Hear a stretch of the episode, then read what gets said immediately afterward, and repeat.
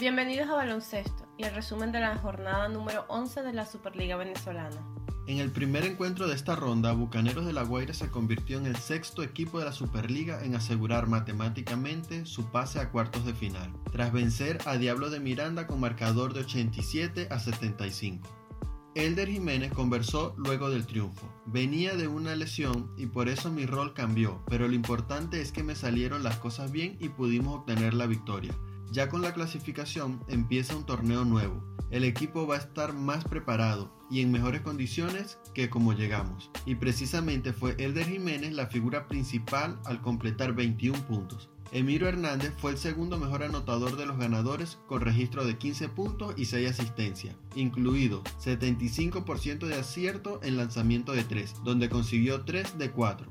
César García con 12 y Miguel Marriaga con 11 también superaron la decena de puntos. Diablos contó con 16 tantos de Argenis Indriago y 15 de Juan Mejía, claves en el intento de recuperación de los mirandinos, los cuales llegaron a estar abajo por 12 a falta de 3 minutos para el final. Con este resultado, más la victoria de Llaneros a Cóndores, los mirandinos quedan fuera de la postemporada.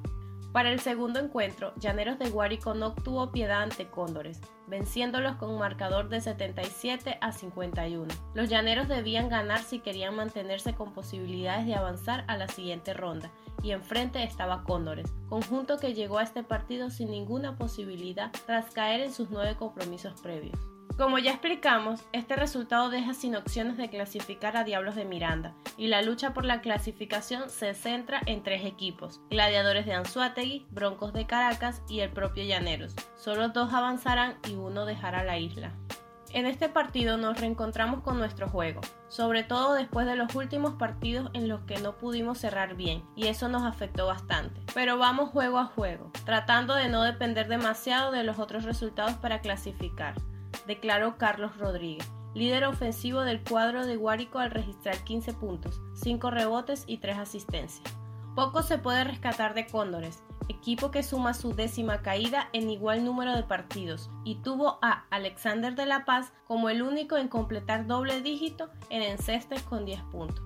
En el tercer enfrentamiento, Spartan Distrito Capital consiguió su décima victoria de la campaña después de derrotar 60 por 52 a Gladiadores de Anzuategui en el duelo que cerró el primer día de la jornada 11 de la Superliga. Lenín López fue el mejor de los espartanos con 18 puntos, seguido de Winding Graterol, quien completó un nuevo doble-doble al depositar 12 puntos y recoger 15 rebotes, además de asistir en cuatro oportunidades a sus compañeros. Por los gladiadores, Bompard registró 15 puntos y capturó 8 rebotes, pero la falta de acierto por parte de Eliezer Montaño quien quedó con solo un punto en todo el encuentro, mermó las aspiraciones de Gladiadores, que ahora deja su récord de en 5 iguales con dos partidos por jugar, uno contra Centauros y otro contra Bronco, donde podría jugarse la clasificación. Siguiendo con el cuarto encuentro, Centauros de Portuguesa obtuvo su octava victoria de la campaña al superar 84 por 75 a Cangrejeros de Monaga. El hecho de tener la clasificación asegurada de antemano, al haber ganado 7 de sus 9 compromisos previos, no frenó a Centauros en su afán de terminar posicionado de la mejor manera posible de cara a postemporada. Luis Betelmi se encontró con el doble-doble después de dos partidos y rozó la triple decena al dejar 12 puntos, 12 rebotes y 9 asistencias, las mismas que Kelvin Peña. Pero el piloto no pudo terminar el encuentro luego de sufrir una lesión de rodilla que lo obligó a retirarse del tabloncillo con menos de dos minutos por jugar. Fue la octava victoria en la campaña para Centauro y la octava derrota para Cangrejeros, que oficializa su eliminación con dos jornadas más para el final de la fase eliminatoria. No sirvieron los 16 puntos de Kelvin Lemus, líder en puntos de los de Monaga. En el quinto juego, Broncos de Caracas consiguió una valiosa victoria ante Brillante Maracaibo con marcador de 66 por 54, que lo mantiene en la pelea por la clasificación con dos jornadas más por disputarse. Siempre hay que hacer lo mejor en el equipo, sea cual sea la función, pero lo importante es obtener siempre la victoria. En los últimos juegos hemos sacado lo que más nos caracteriza, que es la intensidad. Para los siguientes partidos hay que salir duro, porque sabemos que hay que ganarlos. Esto dijo Sojo, quien hizo 9 puntos, capturó 16 rebotes y robó 4 balones. La ofensiva de Broncos se repartió entre varios jugadores, siendo Junior Martínez el mejor con 12 unidades, mientras que Michael Rudas, Melvin Zambrano y Jaime Finol aportaron 8 puntos cada uno.